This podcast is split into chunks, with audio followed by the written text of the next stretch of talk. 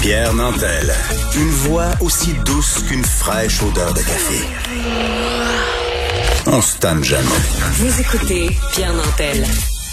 C'est le grand jour pour l'Euro 2021 de foot de l'UEFA qui a lieu dans 11 pays qui débute ce soir avec le match d'ouverture entre l'Italie et la Turquie. Ça va se poursuivre jusqu'au 11 juillet prochain. On en discutera chaque jour de la semaine avec le descripteur des matchs de l'Euro pour TVA Sport, Frédéric Laure. Bonjour Frédéric. Bonjour, avec grand bonheur. Ben oui. un condensé de soccer dans les veines, mais c'est euh, euh, affolant. Mais pour ceux qui s'y connaissent pas, comment on distingue l'Euro et la Coupe du Monde? Là, ça, ça, ça alterne?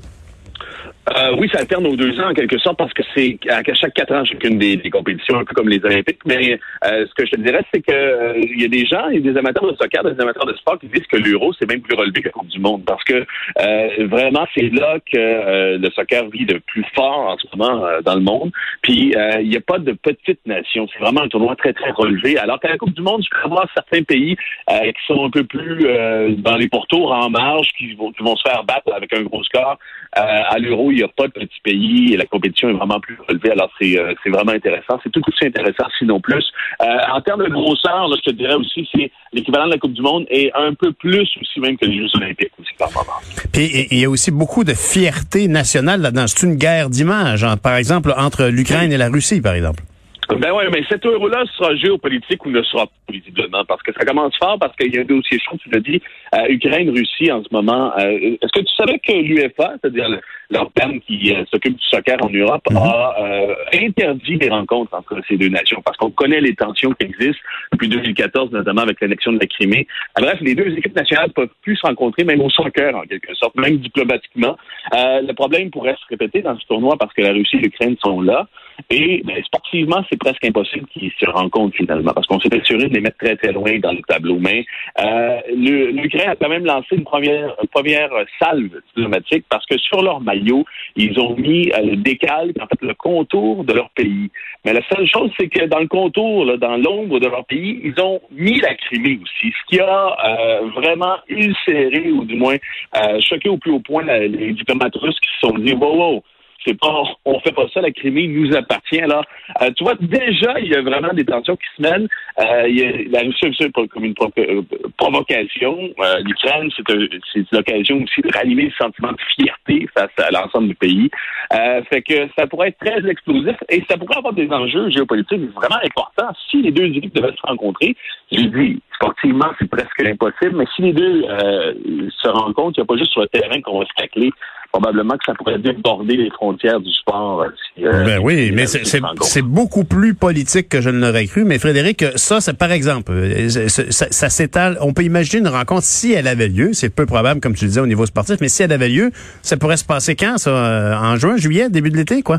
oui, fin, juin, parce que ça, le, tournoi se finit le 11 juillet. Alors, ça pourrait se passer dans, en huitième de finale ou en quart de finale. Alors, rendu là, en plus, les enjeux sont tellement hauts, en plus, alors, si tu prends la, la ferveur des, amateurs de soccer et la récupération politique qui peut être derrière, ça pourrait être euh, carrément explosif. En plus, comme je te dis, euh, ils ont mis les, ils ont redéfini les frontières de, l'Ukraine, de leur pays, sur leur maillot pour vraiment donner un, un coup de jarnac ou piquer l'adversaire en quelque sorte, piquer la Russie. Euh, les tensions sont à leur maximum avec ce qui se passe aussi au Donbass présentement, une autre région pro-russe qui veut se séparer de l'Ukraine. là, ça pourrait ça pourrait déborder des, cadres du sport. Oui, puis euh, tu, tu, voulais me mentionner aussi que l'Espagne euh, et la COVID fait pas bon ménage dans cette ah histoire. Non, au contraire. On n'est pas tous égaux devant la COVID, hein, et l'Espagne ne mesure. L'effort de vaccination est plus difficile en ce moment en Espagne, d'ailleurs. Puis ils en font les frais. Euh, la sélection particulièrement, parce que le capitaine Sergio Busquets a euh, testé positif à la COVID il y a ça quelques jours à peine. Alors, t'imagines la panique qui se prend dans le groupe si toute l'équipe devait l'avoir. Alors, on a isolé tout le monde. Euh, on a même appelé en renfort des joueurs de moins de 21 ans qui s'entraînent à l'écart du groupe.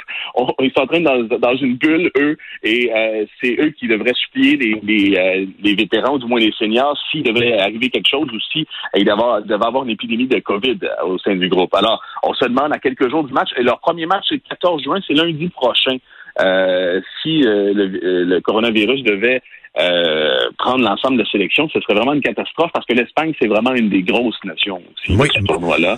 Euh, fait que, alors, est-ce que, pour l'instant, il semble que le virus soit contenu et il semble aussi qu'on va accélérer, on va décider de, parce que les joueurs étaient pas vaccinés, eux, hein. Mm. Euh, ils voulaient pas passer devant la population. C'était le cas de plusieurs sportifs qui se disaient, si on passe devant la population normale, on va avoir l'air de quoi? Les, les Espagnols faisaient pas, euh, étaient pas exempts de tout Ben, ça. Fait qu'ils ont décidé de, on va voir s'il va avoir, parce que le premier match contre la Suède, peut-être qu'ils vont avoir des, euh, comment dire, des, euh, euh, des effets secondaires. J'espère qu'on va avoir des effets secondaires. en Ben, décidément, euh, Frédéric, tu sembles t'y connaître en matière de foot, en matière de soccer et aussi en politique internationale. Alors écoute, on va te souhaiter une, une belle saison et on écoute ça dès ce soir. À quelle heure? Yes. Euh, en fait, ben, cet après-midi, il faudrait 14 heures avec l'avant-match, 15 heures un premier match, un beau premier match, Turquie-Italie. Ceux qui aiment l'Italie, euh, moi je pense qu'ils vont être vraiment le fun à regarder Bon. pendant ce tournoi-là. Ben, bon match, bon euro. Salut Frédéric, merci Merci. beaucoup. Frédéric Laure, qui est descripteur des matchs de l'euro pour TVA Sport.